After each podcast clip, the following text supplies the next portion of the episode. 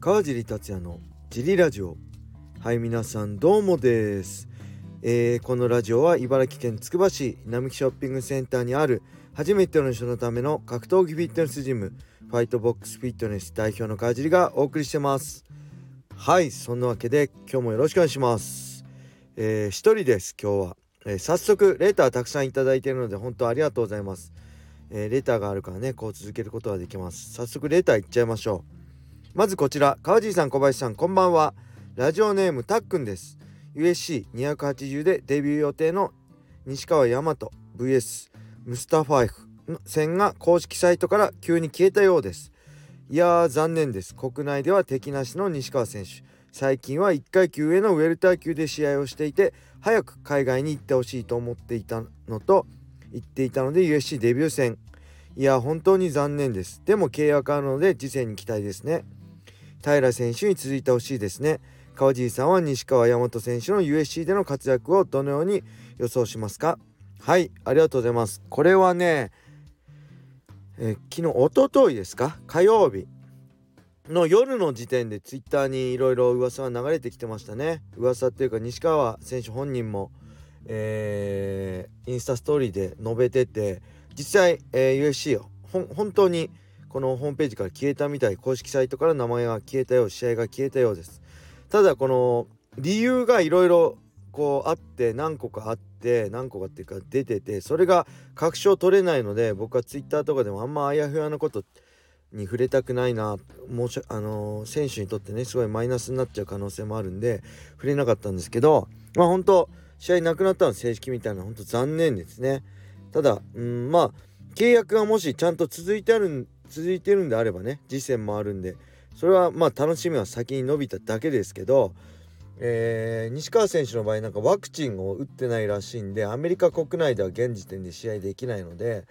えー、まあアブダビだったりヨーロッパだったりあと、まあ、2月にだけに噂されてる韓国大会とかねその辺どうなのかな。なんで今年中はちょっと難しいのかな。今年中多分もうアメリカ大会だけじゃなかったでしたっけ？なんで、えー、来年にデビューも伸びちゃうのかなと思いつつ、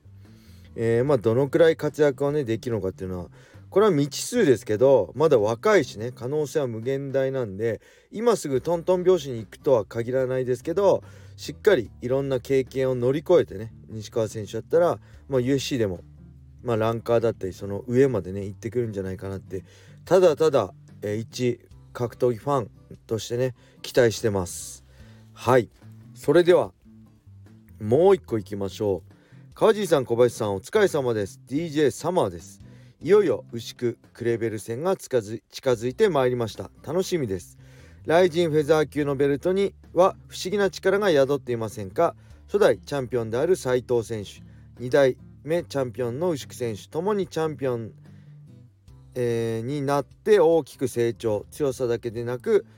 不思議な魅力が増しているような気がします。今回は国内フェザー級最強と言われている日本で一番強い小池さんことクレベルですが強靭なフィジカルとメンタルを兼ね揃える牛久選手に横田さんの戦力が加わりかなり苦戦するのではないかと思われます。まあクレベルが決めて勝っても素晴らしい技術を見せてくれるのであればそれはそれで OK ですが。何にせよライブで見ないとダメですね。川尻さんはライジンフェザー級のベルトの不思議な力についてどのようにお考えですか？よろしくお願いいたします。はいありがとうございます。不思議な力。これはねまあ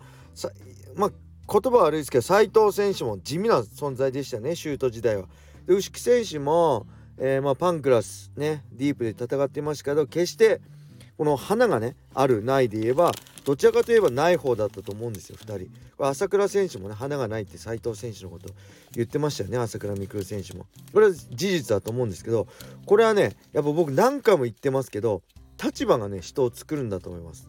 やっぱりそういうメジャーイベント来日のチャンピオンともなればたくさんの人に見られるしたくさんの人に見られればそれだけね自分の態度も変わってくるしね考え方も変わってくるし背負っても背負うものが大きくなればなるほどね。自分もメンタル的に、えー、強くなってくると思うし、いろいろ考え方もね変わると思うんでそういうのもあってやっぱり不思議な力っていうか魅力が増してくんじゃないかなって僕は思いますね。はい。そんなね雷神、えー、39ねメインイベント牛久対クレベル小池ね、えー、10月23ですよ皆さん。今週の日曜日、えー、USC のね西川選手も話題になってますけどメインもね話題になってますけどこれ絶対見逃してはいけませんよ。フェザー級タイトルマッチね、えー、各あのライジンライブ等ねペーパービューで UNEXT 等で見れるのでぜひ僕も解説としてね当日は、えー、福岡で解説する予定なのでぜひ見てほしいです。でなんでちょうど僕的なこの見どころですね。こういうところ、まあ、勝負の分かれ目になるんじゃないかなっていうとこを今回お伝えしたいと思います。まずねクレベル選手、えー、まあ強いですね。本当に、えー、決めが強い。ねフィニッシュ率が異常なほど高いですよね。えー、ただ穴がねないわけではないんですよね。やっぱスタンドのディフェンスは甘いです。でダウンもしますね。ただそのダウンがね、えー、完全な意識失うダウンというかやっぱクレベル選手の場合に下からの寝技も自信あって下になってもいい気持ちでいるんで普通の人だったらね踏ん張って倒れないように耐えるところ我慢するところもあんま我慢してないんじゃないかな。我慢しないでそのまま倒れて寝技でもいいやって感じでやってるんじゃないかな。なんでそういう寝技のプレッシャーがあるのでね、えー、ダウンしたクレベル選手にみんななかなか追撃踏み込めませんよね。寝技のこの脅威があるので。でその辺がまあ穴でもあり、まあ、逆に強みになってるのかな。本当だったら追撃いっちゃうんだけどなかなかいけないっていうね。ただここ2戦の萩原戦と、まあ、佐々木ウルカ戦は結構ねスタンドであのー、ロープとかねケージを背負う場面が多かったんであのここクレベル選手がねこうプレッシャー下がっちゃうとこうあれですよね。あんまクレベル選手にとっては良くない。むしろプレッシャーかけてあの相手をロープに背負わせて打撃から組っていう展開が理想ですよね。クレベル選手からすれば。自分がロープ背負っちゃうと前出ても相手はまだ後ろにスペースがあるんでバックステップ切られてなかなか組みつけないのでその辺まあどうなるのかな。そして対するねチャンピオン牛久選手はとにかくねまあ本当成長してるしこのね指導者の横田選手の戦略もかなり大きいですよね。横田選手ってなかなか自分のがなんだろう現役中こううなぎのようにねぬるあの逃げてなかなか1本取らせない。僕も1本取れませんでしたね。腕十字まで伸ばしましたけど1本は取れなかったです。バックもねバックからの逃げもうまかったんでそういうのをもちろん伝授してると思うんで、えー、その辺も力になるんじゃないかなと思いつつね牛久選手自身はね結構硬い試合できるんですよね。えー、まあ斉藤選手がカットで勝ったりねハイキックでダウン奪ったりしてますけど昔からしっかりこうわがままな試合展開っていうか自分のやるべきことをねしっかりやって硬い試合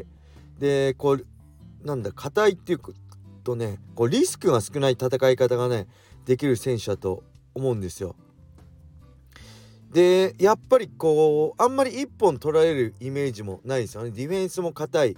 イメージがありますね。なんで、えー、牛久選手としたらやっぱり一番ダメなのは、えー、背中を取らせること。これ一番ダメですね。はい。であとはプレッシャーをかけることね。牛久選手からプレッシャーをかけて、えー、クレベル選手をロープ背負わせられるかどうか。この辺が試合のすごい重要なポイントになるんじゃないかな。いわゆる触らせない戦い方ですね、えー、近距離で組まない。組ませない、えー、その絶妙な距離感でプレッシャーかけてロープを背負わせる。でえー、クレベル選手は打撃でスタンド来てもしっかりバックステップでかわして距離を取れる。この辺がね重要なんじゃないかなって思いますね。うん、なんで、えー、まあお互い、まあ、スタンドもどっちプレッシャーかけるかだったりねどっちがロープを背負ってるかどっちがリングの真ん中にいるか。この辺まず試合開始して一番の見どころはここですね。うん、で、えー、まあそういうねお互いこう我慢大会のようなねしんどい試合に、まあ、なりそうな感じするんですよね僕的には。パッてかあの一発で取るような感じよりもお互いどっちがもプレッシャーかけてどっちが有利なポイントを取るかっていうねそういうしんどい試合になりそうなんでそういう意味では、まあ、ここ数戦ね、えー、藤戦の2戦斉藤選手の2戦だってね神田小屋選手とのタイディープのタイトルマッチだったりしんどい試合の中勝ってる牛久選手が、まあ、有利かなと思います。やっぱチャンピオンってそれだけねほんと立場が下を作るって言いましたけどそれ強いんですよ。負けないんですよチャンピオンは。それは何でかっていうとチャンピオンなんだからですよね。これね理屈じゃないんですよ本当に。こうメインイベントメインメジャーイベントでのチャンピオンっていうのは。本当立場がねあ立場が人を作るんだと僕は思ってるんでそういう意味ではやっぱ今回は、まあ、クレベル選手本当に強いし危険ですけどうん牛木選手が若干有利かなと思いつつ、えー、公平な立場でね解説したいと思います。はい楽しみにしてください。是非ねペーパービューを買って会場に行けない人は一緒に雷神ね39を楽しみましょう。よろしくお願いします。はいそれでは今日はこれで終わりにしたいと思います。皆様良い一日を。またね